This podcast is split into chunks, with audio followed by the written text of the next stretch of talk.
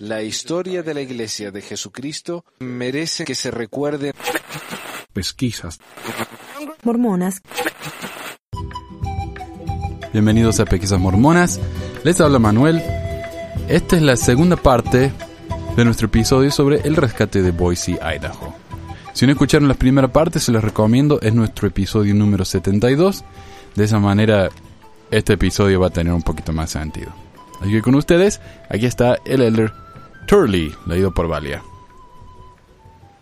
Regresaré a esto en un minuto, porque quiero contrastarlo con otro artefacto que tenemos en la Biblioteca de la Historia de la Iglesia y en nuestro website de los papeles de José Smith. Pero primero quiero mencionar algo más. Mucha gente se ha preguntado, cuando José Smith tuvo su primera visión, cuando Moroni lo visitó por primera vez y cuando tradujo el libro de Mormón, ¿por qué no escribió esas experiencias en ese tiempo? La respuesta es muy simple. Él escribió muy poco en esa época. Él y su familia no eran una gente que mantenía registros.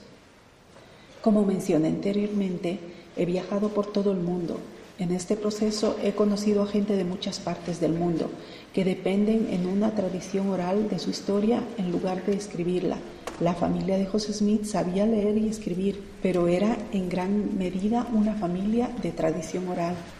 Esto es muy importante. Aquí Turley dice que la familia Smith no era una familia que mantenía registros, pero tenía una tradición oral establecida. Así que recuerden esto.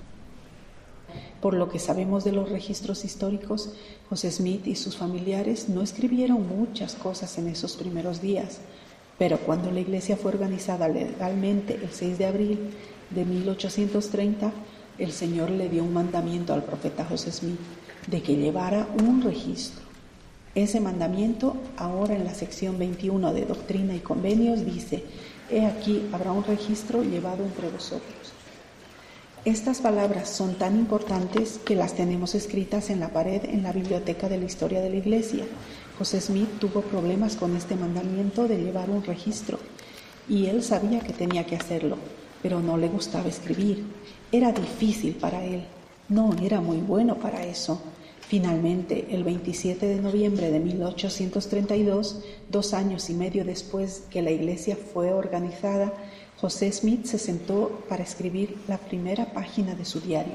Esa página está exhibida en la Biblioteca de la Historia de la Iglesia, en el Internet del sitio de Fundamentos de la Fe y también en el website de los papeles de José Smith. Quiero leerles brevemente lo que dice esta página. Como pueden imaginarse que José quería guardar el mandamiento de mantener un registro, compró un cuaderno nuevo, consiguió tinta y una pluma sumergió la pluma en la tinta y comenzó a escribir, y esto es lo que escribió.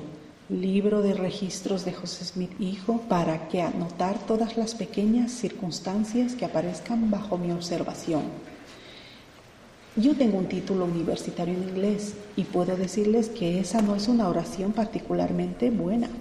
José reconoció esto también y la tachó, sumergió su pluma y comenzó otra vez.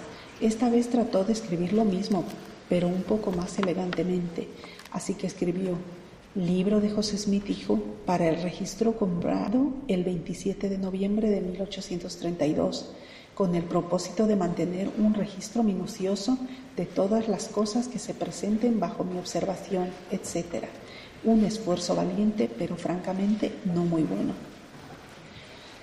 Terminó de escribir su diario ese día muy humildemente, que Dios permita que sea dirigido en todos mis pensamientos. Oh bendito tu siervo. Amén.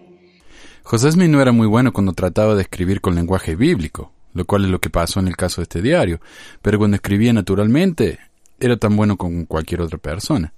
El sitio de los papeles de José Smith tiene muchos documentos escritos de su propia mano, y si uno no sabe que son de José, ni se daría cuenta que hay alguna diferencia con otros escritos de otras personas. Este intento de mostrarlo como un idiota a un alfabeto es una falacia, porque no lo era. Y como dijimos anteriormente, José y su familia eran una gente oral, una gente que daba discursos en, sus sermones, en sus iglesias. José dijo que él era parcial a los metodistas, me parece. Entonces él, él hablaba en las iglesias, él leía mucho la Biblia, él contaba historias. O sea, él era muy bueno para narrar. Tal vez no era tan bueno para escribir, pero era muy bueno para narrar. Y tal vez no era tan bueno para escribir cuando, cuando trataba de usar lenguaje bíblico, pero sí cuando lo dictaba. O también era bueno cuando escribía como una persona normal de su época. En general, esto no es muy bueno desde el punto de vista de la escritura. Un tercio de ello está tachado, pero consideren esto.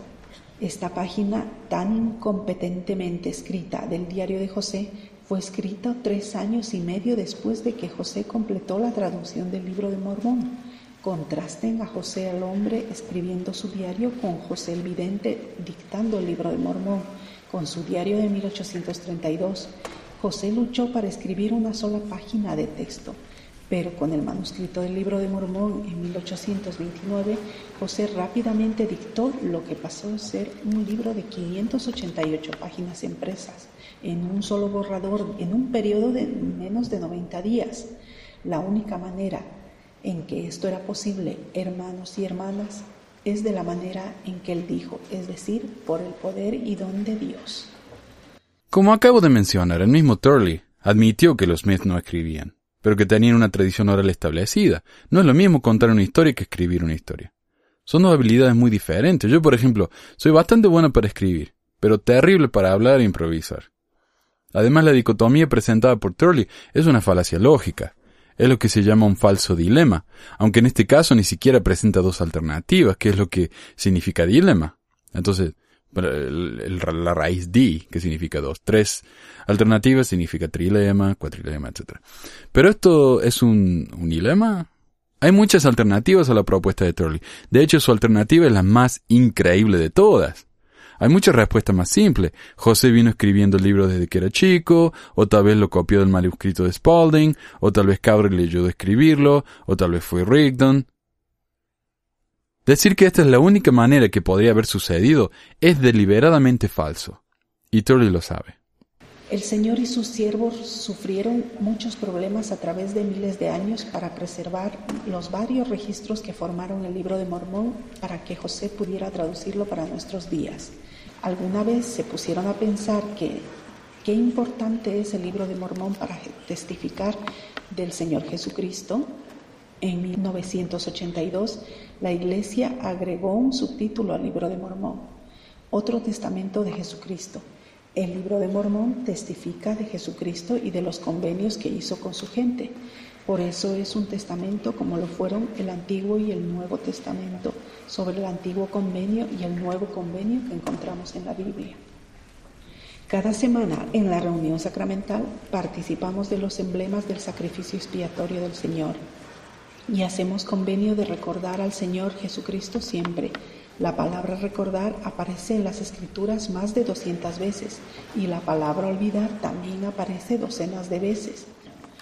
El libro de Mormón, el Antiguo Testamento y el Nuevo Testamento contienen caso tras caso de gente haciendo pactos y luego olvidándose de ellos. Encontrarnos a menudo con el libro de Mormón nos ayudará a recordarlo, testificará de él en maneras poderosas. Permítanme darles un ejemplo. Cuando era un estudiante de tercer año de Derecho en la Universidad de BYU, estaba tomando muchas clases difíciles.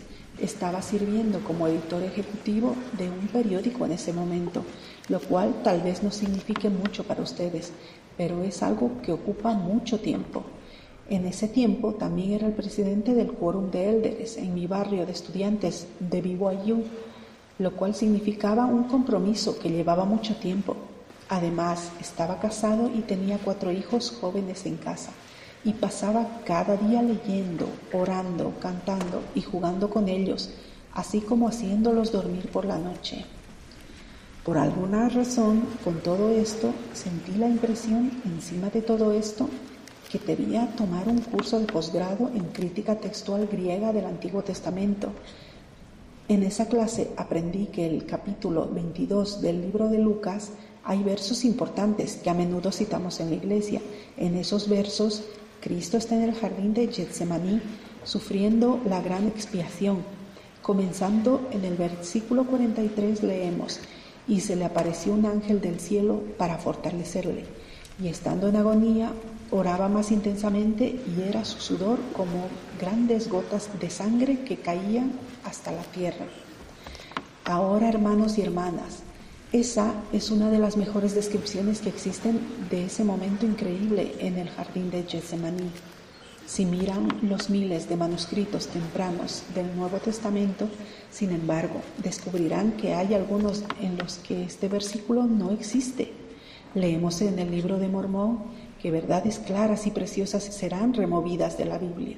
Este es un ejemplo en el que algunos de los primeros manuscritos no tienen estos versículos en ellos. Ahora, algunos estudiosos verán a algunos de los manuscritos y dirán, bueno, si algunos manuscritos tienen estos versículos y otros no, entonces estos versículos deben ser cuestionables.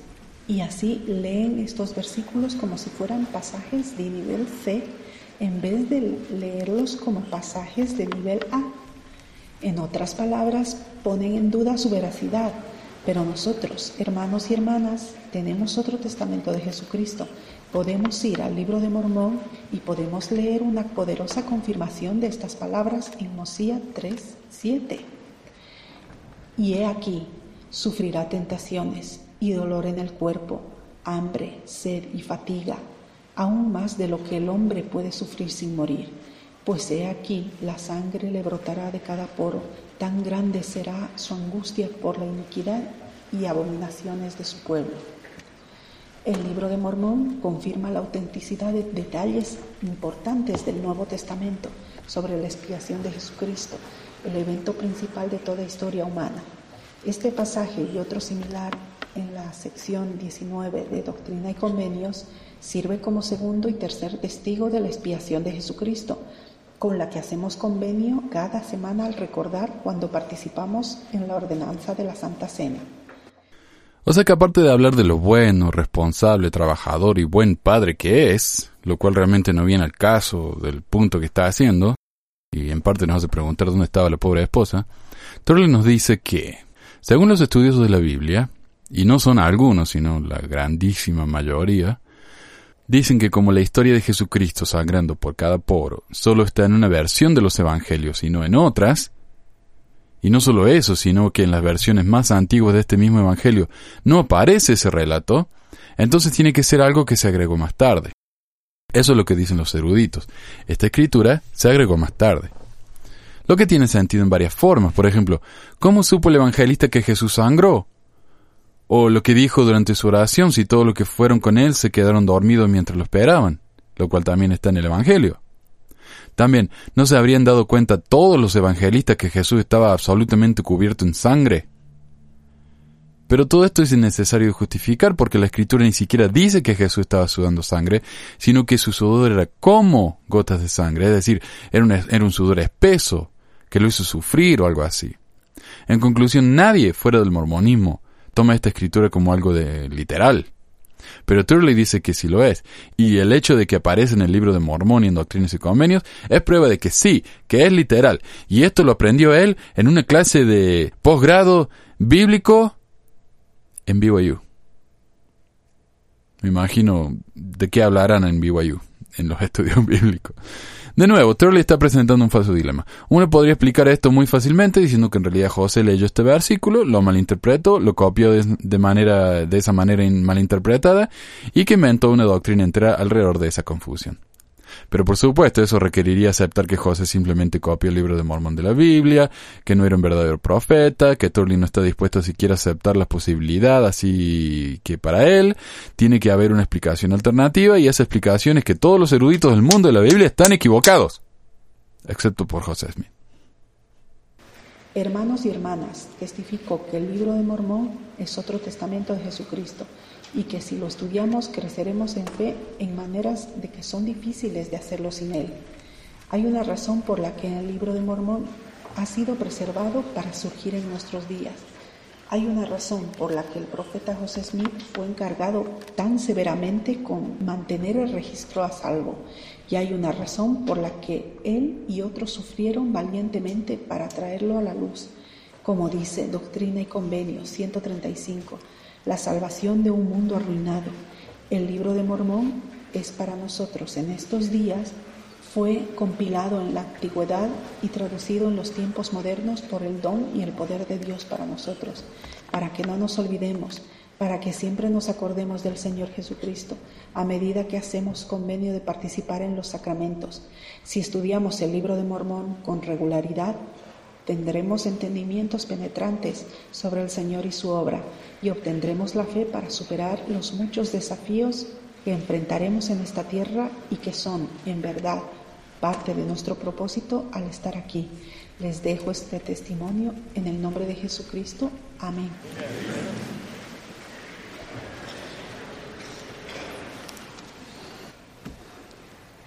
Hermano Turley dio un maravilloso reporte sobre José Smith y la traducción del libro de Mormón. Ahora hablaré sobre el segundo asunto de la verdad del Evangelio restaurado, la continua autoridad del liderazgo profético en la Iglesia. Lo haré bajo el título de Apostasía. A lo largo de nuestra historia religiosa registrada, vemos un patrón de apostasía y restauración. Los grandes profetas de los que aprendemos en las Escrituras fueron a menudo las personas que restauraron las verdades del Evangelio, que habían sido corrompidas por la apostasía. Noé, Enoch, Abraham y Moisés, por mencionar solo a unos pocos. Hay dos causas o manifestaciones principales de la apostasía. La primera es la desobediencia a los mandamientos de Dios. Por eso, a través del profeta Isaías, el Señor declaró, y la tierra se contaminó bajo sus moradores, porque traspasaron las leyes, falsearon el derecho, quebrantaron el pacto sempiterno. Las escrituras están llenas de declaraciones similares. Diremos poco sobre este tipo de apostasía y concentraremos nuestros comentarios en la segunda causa o manifestación. Las escritoras antiguas y modernas nos han advertido muchas veces sobre falsos profetas. Esta es la segunda causa o manifestación de la apostasía. Aquí está el Señor enseñando sobre este asunto. Nótese que estas enseñanzas están dirigidas a sus apóstoles, no a los incrédulos. Los falsos profetas pueden ser la mayor amenaza para aquellos que ya creen en profetas. Respondiendo Jesús les dijo, Mirad que nadie os engañe, porque vendrán muchos en mi nombre diciendo, Yo soy el Cristo. Continuó de la siguiente manera, y muchos falsos profetas se levantarán y engañarán a muchos, y debido a haberse multiplicado la maldad, el amor de muchos se enfriará. Mas el que persevere hasta el fin, éste será salvo. Ahora leeré la traducción de José Smith de estos pasajes, los cuales tienen una significante advertencia adicional y una manera muy importante de evitar que seamos engañados. Porque en aquellos días también se levantarán falsos profetas de Cristo y harán grandes señales y prodigios falsos, de tal manera que de ser posible engañarán a los elegidos según el convenio. Quien atesore mis palabras no será engañado. Después de la resurrección y ascensión del Salvador, sus apóstoles continuaron dando estas advertencias. Pablo enseñó a los élderes, por tanto, mirad por vosotros y por todo el rebaño en que el Espíritu Santo os ha puesto por obispos, para apacentar la iglesia del Señor, la cual él ganó por su propia sangre. Porque yo sé que después de mi partida entrarán en medio de vosotros lobos rapaces, que no perdonarán al rebaño y de vosotros mismos se levantarán hombres que hablen cosas perversas para arrastrar tras sí a los discípulos. El apóstol Juan escribió, Amados, no creáis a todo espíritu, sino probad si los espíritus son de Dios, porque muchos falsos profetas han salido por el mundo. El Salvador nos dio una gran enseñanza sobre cómo identificar a los falsos profetas. Guardaos de los falsos profetas que vienen a vosotros con vestidos de ovejas, pero por dentro son lobos rapaces. Vosotros los conoceréis por sus frutos. ¿Acaso se recogen uvas de los espinos o higos de los abrojos? Así, todo buen árbol da buenos frutos, pero el árbol malo da malos frutos, por lo cual por sus frutos los conoceréis. He aquí una representación visual para ayudarles a recordar esta importante enseñanza. Aquí hay buenos frutos y hay frutos que están pudriéndose o que son indeseables. Cuando ustedes juzguen la verdad de las enseñanzas, observe los frutos de estas enseñanzas en la vida de aquellos que las siguen. Por sus frutos los conoceréis. El ensayista del siglo XIX, Robert Ingerson, escribió una vez que si las iglesias, en este caso la iglesia mormona, realmente tienen buenos frutos, veríamos que entre su gente los niveles de crimen serían prácticamente inexistentes, que la depresión y la amargura serían invisibles, y agregaría yo que los supuestos profetas o quienes se llaman a sí mismos profetas, profetizarían de vez en cuando. Pero en vez de esto tenemos uno, que según las últimas estadísticas disponibles del 2006, en Utah hubieron 34 violaciones por cada 100.000 habitantes, lo cual parece estar por encima del promedio nacional. Y si vemos las noticias en los últimos meses, podemos darnos cuenta que estos crímenes son bastante populares entre los miembros de obispados. 2. Según un reporte de CBS, Utah es el décimo estado con mayor porcentaje de depresión en el país y según el Centro de Control y Prevención de la Enfermedad es el quinto estado en el número de suicidios por habitante. 3. La última profecía dada por un profeta mormón fue John Taylor, el tercer presidente de la Iglesia, la llamada profecía de, profecía de la herradura, aunque no fue registrada en ningún libro canonizado. Ninguna profecía de Brigham Young tampoco fue canonizada, así que las últimas profecías que tenemos, oficiales, como le gusta decir, eh, eso no es oficial, oficiales, son las del mismísimo José Smith. Es decir, que después de 170 años y 15 profetas, entre comillas, la Iglesia no ha recibido una sola profecía. Entonces, ¿de qué fruto exactamente está hablando el Elder Oaks? Ahora, el hermano Turley describirá el patrón de la apostasía como el Salvador y sus apóstoles lo describieron aún después que el Evangelio fue restaurado en la tierra por el profeta José Smith. Si han leído el Antiguo Testamento, el Nuevo Testamento y el Libro de Mormón, se darán cuenta que la apostasía es un fenómeno frecuente a través de la historia de la Iglesia antigua también ha sido un fenómeno frecuente en los tiempos modernos. La historia de nuestra Iglesia de los últimos días nos proporciona con numerosos ejemplos. La apostasía conduce al caos, lo que es contrario a las maneras del Señor. En las Escrituras el Señor ha enfatizado repetidamente la importancia del orden. En Doctrina y Convenios, por ejemplo, el Señor declaró, Mi casa es una casa de orden, dice Jehová el Señor. Cuando la iglesia fue organizada el 6 de abril de 1830, el Señor dio una revelación que está contenida en la sección 21 de Doctrina y Convenios. En esta revelación, el Señor, hablando de José Smith, mandó, por lo cual es decir la iglesia, daréis oído a todas sus palabras y mandamientos que os dará según lo reciba, andando con toda santidad ante mí, por su palabra, lo que recibiréis como si viniera de mi propia boca, con toda paciencia y la fe, porque ella, haciendo estas cosas, las puertas del infierno no prevalecerán contra ti. Sí, y el Señor Dios dispersará los poderes de las tinieblas de delante de ti, y hacer que los cielos a temblar por su bien y la gloria de su nombre. El primer principio de orden, por lo tanto, es que el Señor habla a la iglesia por medio del profeta, en otras palabras, el Señor quiso dejar claro a los santos que el profeta era el jefe de la iglesia en la tierra, el portavoz del Señor. Este fue el primero de muchos principios relacionados a la orden en la iglesia que el Señor estableció en las primeras revelaciones. Otro principio aparece más tarde en una revelación de que muchos miembros de la iglesia llaman los artículos y convenios. Podemos pensar en ella como la Constitución de la Iglesia o el primer Manual General de Instrucciones. Hoy en día lo llamamos sección 20 de Doctrina y Convenios. En la sección 20 de Doctrina y Convenios, versículos 65 y 66, el Señor deja claro que nadie puede ser designado para un cargo de la Iglesia sin ser votado por la Iglesia. Por tanto, nuestro segundo principio es que nadie puede ser llamado a un oficio sin el voto de los miembros de la Iglesia. Y esta sección habla de los votos también. Los principios de orden. ¿Cómo son llamados a, los oficios de la Iglesia? Dice, primero, el Señor habla a la Iglesia a través del profeta. Segundo, nadie puede ser llamado a un oficio sin ser votado por la Iglesia.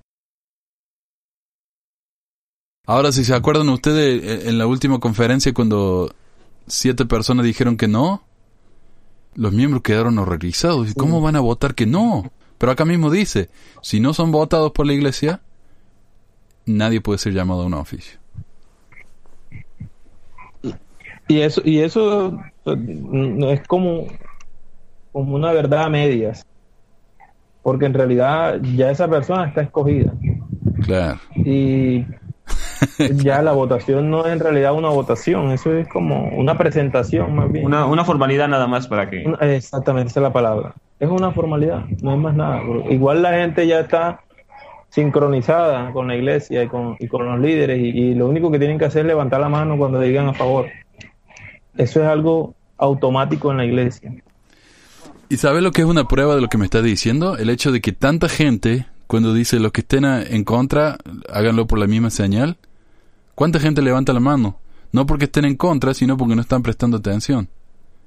Lo que te muestra que es algo automático eso. Sí. ¿Quién está en contra? Siempre hay Hasta dos o tres niños. manos. claro, están programados de chiquito. No mucho después de que la iglesia fue organizada, uno de los ocho testigos del libro de Mormón, Hiram Page, anunció que estaba recibiendo revelaciones por medio de una piedra. Muchos miembros, incluyendo a Oliver Cowdery, estaban intrigados por las supuestas revelaciones de Page en la sección 28 de Doctrina y Convenios. Sin embargo, el Señor recordó a Oliver Cowdery pero he aquí, de cierto, de cierto te digo, que nadie será nombrado para recibir mandamientos y revelaciones en esta iglesia, sino mi siervo José Smith, porque los recibe así como Moisés. El Señor entonces aconsejó a Oliver, y además irás a tu hermano Hiram Page entre tú y él a solas, y le dirás que las cosas que él ha escrito mediante esta piedra no son mías y que Satanás lo engaña, porque he aquí, no se le han señalado estas cosas ni a ninguno de los de esta iglesia le será designada cosa alguna que sea contraria a los convenios de ella. Y en esta parte, eh, me, me parece, cuando lo leí por primera vez, que Iron Page recibía revelaciones por una piedra, a mí me causó risa, ¿no? Tendría yo 16 años. Eh, ¿Cómo la gente podría creer en revelaciones que recibían por una piedra?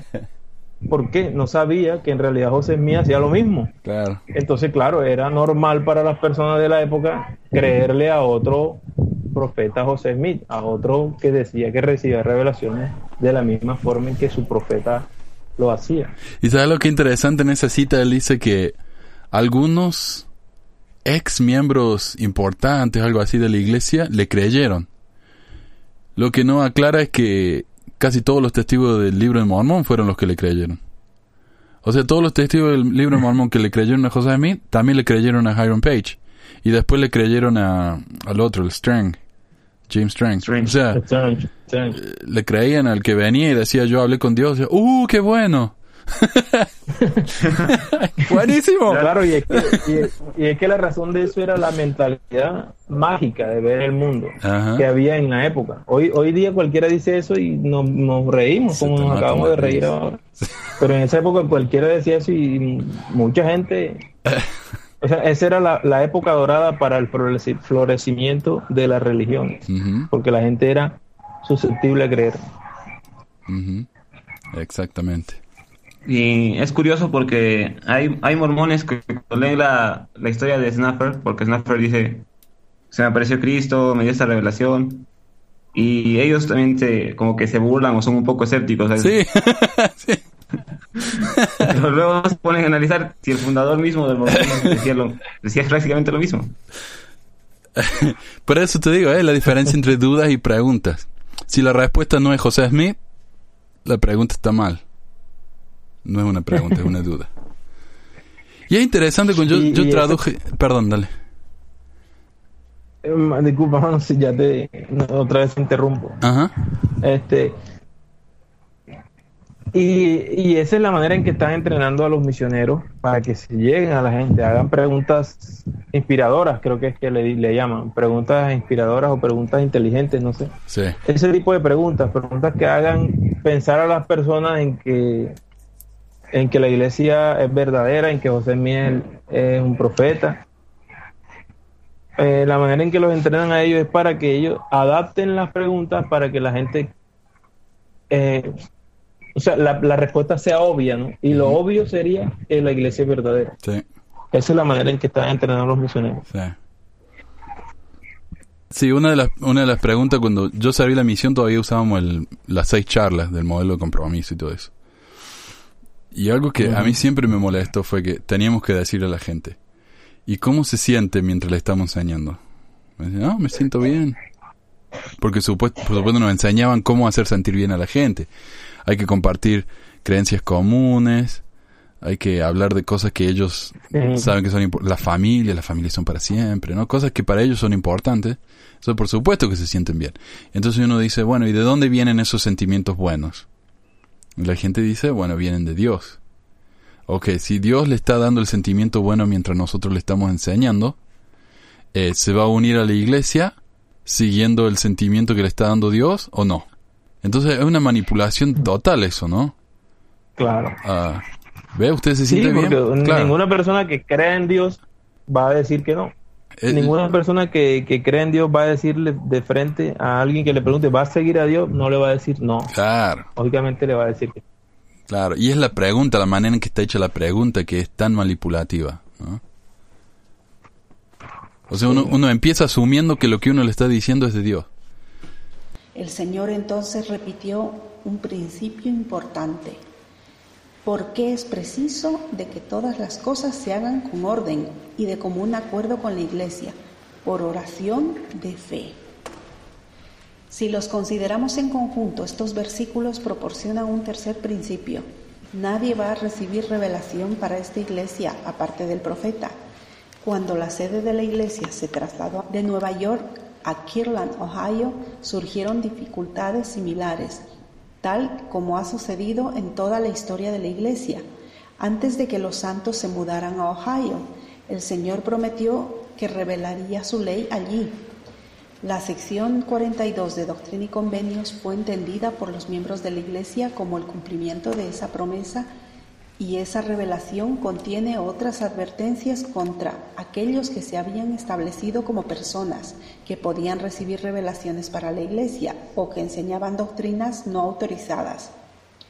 El Señor advierte, Asimismo os digo, que a ninguno le será permitido salir a predicar mi evangelio ni a edificar mi iglesia, a menos que sea ordenado por alguien que tenga autoridad, y sepa la iglesia que tiene autoridad, y que ha sido debidamente ordenado por las autoridades de la iglesia.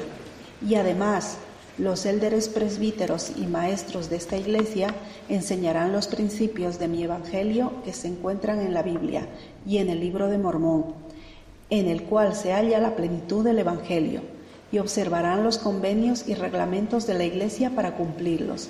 Y esto es lo que enseñarán conforme el Espíritu los dirija. Y se os dará el Espíritu por la oración de fe. Y si no recibís el Espíritu, no enseñaréis. Nuestro cuarto principio entonces es que nadie debe predicar o edificar la iglesia excepto por los que son ordenados por la cabeza de la iglesia. Además, los miembros de la Iglesia no deben enseñar sus propias doctrinas, sino que deben enseñar de las Escrituras.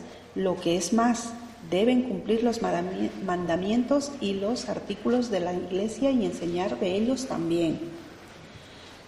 Durante el periodo de Kirtland, una señora de nombre Hubble se estableció a sí misma como receptora de revelaciones para la Iglesia. La llamamos señora Hubble porque no estamos seguros de cuál es su nombre de pila.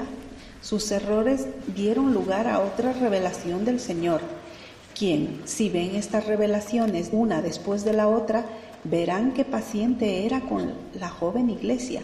Esta revelación, que es ahora la sección 43 de Doctrina y Convenios, recordó a los líderes de la iglesia que el profeta era el único designado para recibir revelaciones para la iglesia.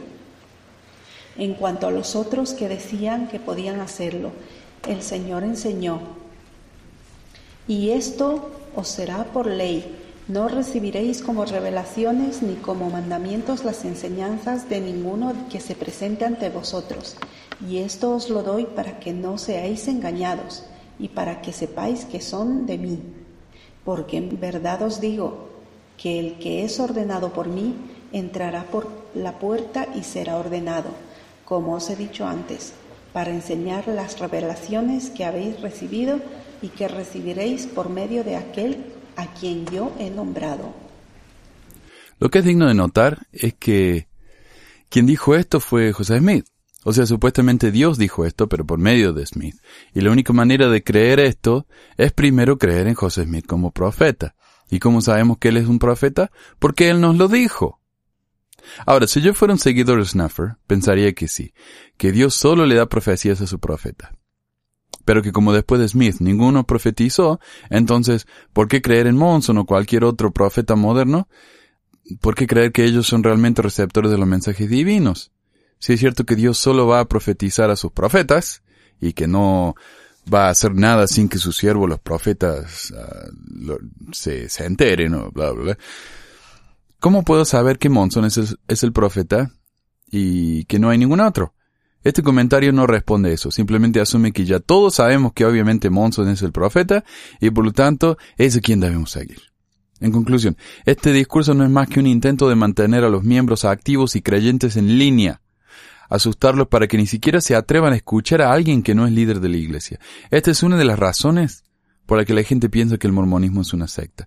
Los líderes nos sugieren que no nos comuniquemos o escuchemos a gente fuera de la burbuja. Nuestros amigos tienen que ser mormones. Nuestros asociados tienen que ser mormones. Ahora, lo irónico es que muchas veces en la reunión sacramental escuché la historia de que durante la Segunda Guerra Mundial, la manera de vencer a un enemigo era cortando los medios de comunicación. Al interferir con las señales de radio o impidiendo que los mensajeros enviaran sus comunicados, los batallones individuales quedaban vulnerables, ¿verdad? Tiene sentido. De la misma manera, Satanás quiere impedir que no nos comuniquemos con Dios y de esa manera cortar nuestra comunicación celestial. Con mensajes como este que estamos escuchando, y como tantos de Packer, la Iglesia quiere que cortemos nuestra comunicación con el mundo exterior y nos enfoquemos en lo que aprendemos dentro de la Iglesia de manera casi exclusiva. Es entonces es otro principio importante de orden. El que es ordenado entrará por la puerta y estará debidamente ordenado. Además de estos retos que la Iglesia enfrentaba en este periodo de tiempo, hubo muchos miembros entusiastas que buscaban tan celosamente el recibir manifestaciones espirituales que empezaron a experimentar fenómenos espirituales que los llevaron a comportamiento indigno y otra vez a violaciones básicas de los principios de orden que el Señor les había dado una y otra vez. Para contrarrestar tal exceso de celo, el Señor le dio una revelación al profeta José Smith. Ahora la sección 50 de Doctrina y Convenios, en el que declaró, Escuchad, oh élderes de mi iglesia, y dad oído a la voz del Dios viviente y prestad atención a las palabras de sabiduría que os serán dadas, según lo que habéis preguntado y acordado en relación con la Iglesia y los espíritus que andan por la tierra. He aquí, de cierto os digo, que hay muchos espíritus que son falsos, los cuales se han esparcido por la tierra, engañando al mundo, y también Satanás ha intentado engañaros para destruiros. Podemos dar más y más ejemplos de gente que apostataron por ignorar los principios de orden del Señor y en su lugar se establecieron en una vida mundana. Las escrituras se refieren a esta práctica como superchería sacerdotal. Solo un ejemplo histórico más y entonces voy a hacer un resumen y a concluir. Solo quiero hacer un par de comentarios en esta sección. Aquí nos dice que, de nuevo, ¿no? Esta enseñanza y todas estas definiciones están hechas por José Smith acerca de sí mismo.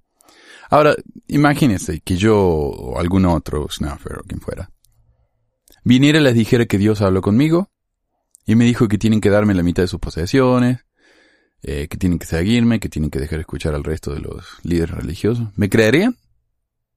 Si dijeron que no, ¿por qué no? ¿Cómo es la historia de José Smith diferente? Tenemos su palabra y la de su grupito de amigos para testificar de que él es un profeta de Dios. ¿Cómo es diferente su historia que la mía o la de cualquier otro? Porque habla lindo, porque habla bien, cuando él habla nos sentimos bien y, e interpretamos que eso es el espíritu, cualquiera puede hablar bien. Eso no quiere decir que se comuniquen con Dios. Cualquiera nos puede hacer sentir algo que, eh, una emoción que podemos interpretar como el espíritu, lo que querramos. Eh, esto es de nuevo la lógica circular. Sabemos que, que Jesucristo, eh, que José Smith es un profeta porque José Smith tuvo una revelación diciendo que él era un profeta. ¿Y cómo sabemos que recibe la revelación que era un profeta? Porque él nos lo dijo. Y así va. Círculo y círculo y círculo. La otra cosa es, me, interesa muchísimo esta cita de, de Turley que dice, podemos dar más y más ejemplos de gente que apostataron por ignorar los principios de orden del Señor y en su lugar se establecieron una vida mundana. Uh, se dan cuenta de la consecuencia, es decir, él está llegando a una consecuencia que no tiene nada que ver con la, con el antecedente. Uh, esta es otra falacia lógica. Si ustedes no escuchan a los líderes de, la iglesia, van a terminar eh, viviendo una vida mundana. La primera vez que prueben alcohol, se van a hacer alcohólicos. La primera vez que prueben un cigarrillo, van a, van a ser adictos. Y así no funciona el mundo. Algunas personas tienen esas, esas tendencias eh, obsesivas, eh, pero no todos. Pero la iglesia nos hace creer que todos somos débiles y que si no fuera por la iglesia, seríamos unos perdidos, unos delincuentes, unos ladrones. Yo, yo pensaba que si medio de la iglesia iba a estar robando bancos, no sé, una cosa así, ¿no? Pero ese miedo que nos quiere dar la iglesia. Pero, de nuevo, la consecuencia que nos ofrece Turley acá no es proporcional con la, con la, la, acción principal, la acción del principio. Es como si alguien me dijera, si, si comes una dona, vas a ganar 50 kilos y te vas a morir de, de un ataque al corazón. Eso no es cierto. Si como una dona, y después como otra, y otra, y todos los días como una docena, eventualmente, a lo largo de los años, sí, puedo llegar a tener un ataque al corazón. Pero eso no es una consecuencia lógica del antecedente.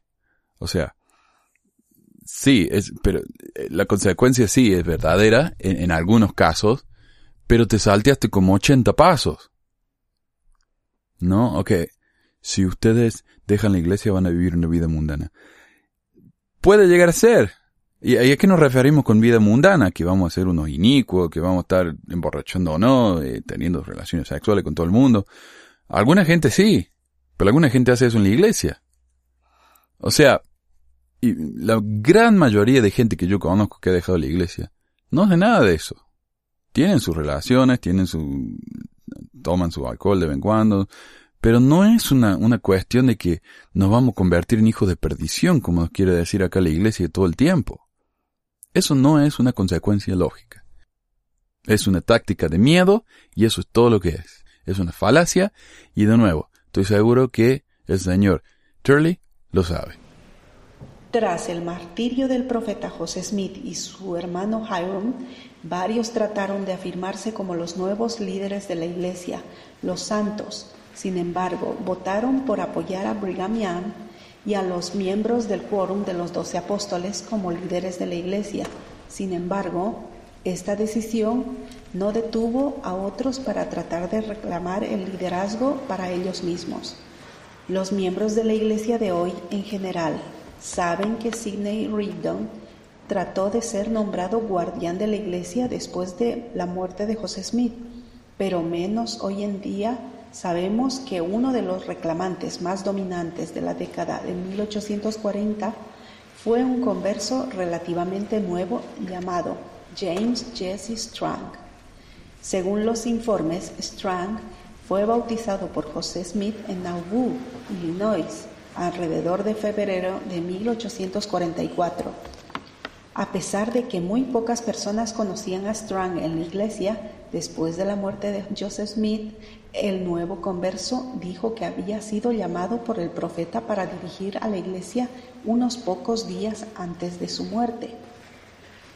Strang incluso produjo una carta de tres páginas con su supuesto nombramiento por José Smith el 18 de junio de 1844. La carta coordina supuestas revelaciones del Señor en las que dice James L. Strang, la congregación de la gente acontecerá porque plantará en el estado de Sion en Wisconsin y yo lo estableceré allí y mi gente tendrá paz y descanso y no serán movidos. Strang también afirmó que fue visitado por un ángel y que había desenterrado y traducido un registro antiguo. Strang trató muy duro de copiar el carisma y las experiencias de José Smith, aún hasta el punto de organizar su Iglesia de Jesucristo de los Altos de los Últimos Días con sede en Maury, Wisconsin, y finalmente atrajo a 2.000 seguidores, incluyendo algunos previamente notables miembros de la Iglesia. Strang también trató de duplicar muchas prácticas de la Iglesia, incluyendo el bautismo por los muertos, la ceremonia de investiduras y la consagración, pero eventualmente, como es el caso con la mayoría de estos movimientos, la fe y el mismo Strang fueron asesinados en 1856, una vez que la supuesta carta de llamamiento se hizo disponible a los estudiosos. Se hizo abundantemente claro que Strang era un fraude, un falso profeta. En la parte superior de esta diapositiva pueden ver lo que Strang dijo, que era la firma de José Smith en su carta de nombramiento. La parte inferior de la diapositiva muestra una firma auténtica de José. Ahora, uno no tiene por qué ser un experto en caligrafía para darse cuenta de que la firma de arriba es una falsificación y la declaración de Strang diciendo que había sido llamado por José Smith no era más que una atrevida disensión. En muchas maneras, Strang era como muchos otros apóstatas a través de la historia de la Iglesia que trataron de reclamar liderazgo sobre los miembros de la Iglesia fuera del orden establecido por el Señor. Él, él se hace, él le hace burla a Strang porque dice, miren, él, él dijo que era sucesor de José Smith, pero al final todos sus seguidores, perdió todos sus seguidores y lo, y lo mataron al final. Lo cual obviamente él era un profeta falso. Y lo curioso es que mencionan a Strang, pero no mencionan que, tuvo el apoyo de hasta de Martin Harry. Sí. Que fue uno de los testigos del libro de Mormón. sí. Es curioso esto también, ¿no? quieren mencionar el nombre de ellos, en, de los testigos del libro de Mormón, no los quieren mencionar en, apoyo a, otras creencias, pero inmediatamente pierden credibilidad. Y, y no menciona acá que, que el hombre este Strang también recibió, eh, tradujo un libro, al igual que José Smith, que son las planchas de, de Vorí.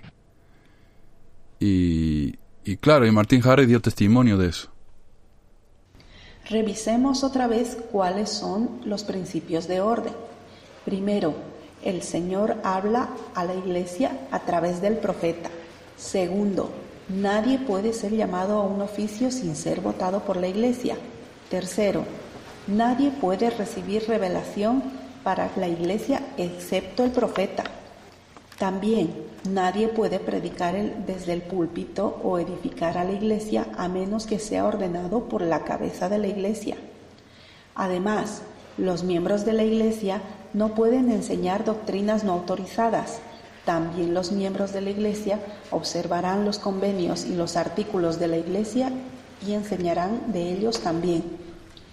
Por último, aquel que es ordenado vendrá a las puertas y será apropiadamente ordenado, sin reclamar algún tipo de ordenación secreta. La petición de principio, del latín petitio principii, suponiendo el punto inicial, es una falacia que se produce cuando la proposición, que, por ser probada, se incluye implícita o explícitamente entre las premisas. Por ejemplo, Aquí, Turley define que los principios correctos de orden en la jerarquía de la Iglesia correcta están incluidos en un libro de escritura producido por el mismo hombre nombrado en la definición. Sabemos que José Smith es un profeta porque las escrituras que él escribió dicen que lo, que lo es. Los mormones creen que este es el orden correcto del sacerdocio y lo usan como prueba porque está en las escrituras mormonas. no en las otras escrituras, en las escrituras mormonas. Por lo tanto, supuestamente, esto es una prueba de que la iglesia mormona es la correcta. ¿Se dan cuenta? Eh, la prueba del argumento de Turley está incluido en la definición que él mismo provee. Es como si yo inventara mi propia definición para demostrar en un debate que yo tengo la razón. Hermanos y hermanas, les testifico que la historia de la Iglesia y las revelaciones del Señor muestran claramente los principios de orden que deben aplicarse en los casos de individuos que quieren ser adelantados como iguales en nombre de la Iglesia. Esta orden ha sido meticulosamente obedecida desde el primer día de la organización de la Iglesia, cuando el profeta José Smith, el 6 de abril de 1830, pidió que aquellos que estaban presentes lo apoyaran como profeta del Señor, lo cual hicieron. Les testifico que si seguimos estos principios de orden, no seremos engañados. Y les dejo este testimonio en el nombre de Jesucristo. Amén. Esta fue la segunda parte del rescate de Boise. Nos queda un episodio más para hablar del tema, así que no se lo pierda, episodio número 74, también con la participación de Gilmar, Luther y Valia. Hasta la próxima.